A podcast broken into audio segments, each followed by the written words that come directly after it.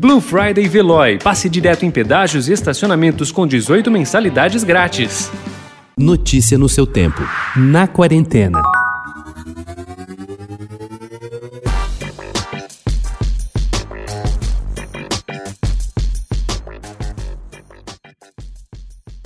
Os benefícios de praticar um esporte coletivo são muitos. Porém, em tempos de Covid-19, será que ele é a melhor opção para se exercitar? Infectologistas ouvidos pelo Estadão são unânimes em dizer que não. Porém, com o avanço do relaxamento das medidas de isolamento social, os espaços para jogos de futebol, basquete, vôlei, entre outros, têm se ampliado, sobretudo em locais públicos. Para os especialistas, o recomendável são os esportes individuais, como corrida, caminhada e ciclismo mesmo.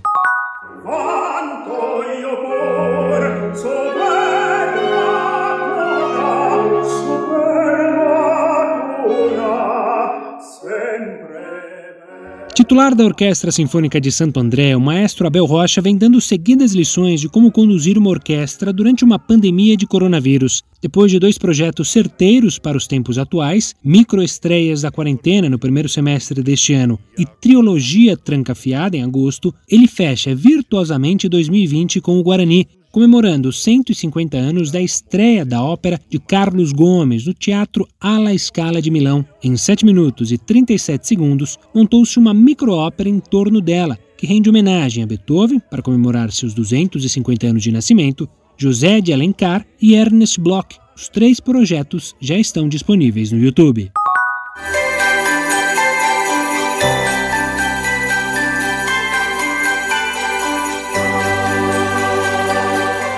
Ícones dos festejos de fim de ano, Gramado e Canela criaram estratégias para manter a magia e evitar aglomerações. Os tradicionais eventos natalinos nas duas cidades da Terra Gaúcha, Natal Luz e o Sonho de Natal, respectivamente, foram adaptados. Nessa força-tarefa pela manutenção da magia, atrações turísticas e hotéis dão apoio à programação criando eventos paralelos. Às vésperas do início do Sonho de Natal de Canela, por exemplo, dois shows que seriam realizados em frente à Catedral de Pedra foram transferidos para o ambiente digital. A Fábrica de Sonhos, que apresenta a tradicional descida do Papai Noel do alto da torre da Catedral de Pedra, e o espetáculo Vida, nova atração, são transmitidos diariamente nos canais digitais do evento e de promoção da cidade, a partir de vídeos gravados na madrugada.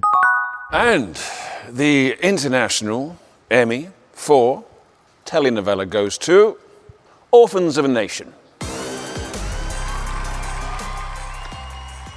Duas produções brasileiras levaram categorias de destaque no Emmy Internacional, cujos prêmios foram entregues nesta segunda-feira em cerimônia transmitida ao vivo de Nova York. Órfãos da Terra, produção da Globo, escrita por Thelma Guedes e Duka Rashid, com direção artística de Gustavo Fernandes, ganhou o prêmio de melhor telenovela. Ninguém tá olhando, a série da Netflix e da Gulani Entretenimento, escrita e criada por Daniel Rezende, levou o concorrido troféu de melhor comédia. Notícia no seu tempo. Aproveite a Blue Friday Veloy e passe direto em pedágios e estacionamentos com 18 mensalidades grátis. Corre que é por tempo limitado. Garanta o seu adesivo em veloy.com.br barra Blue Friday. Veloy. Piscou, passou.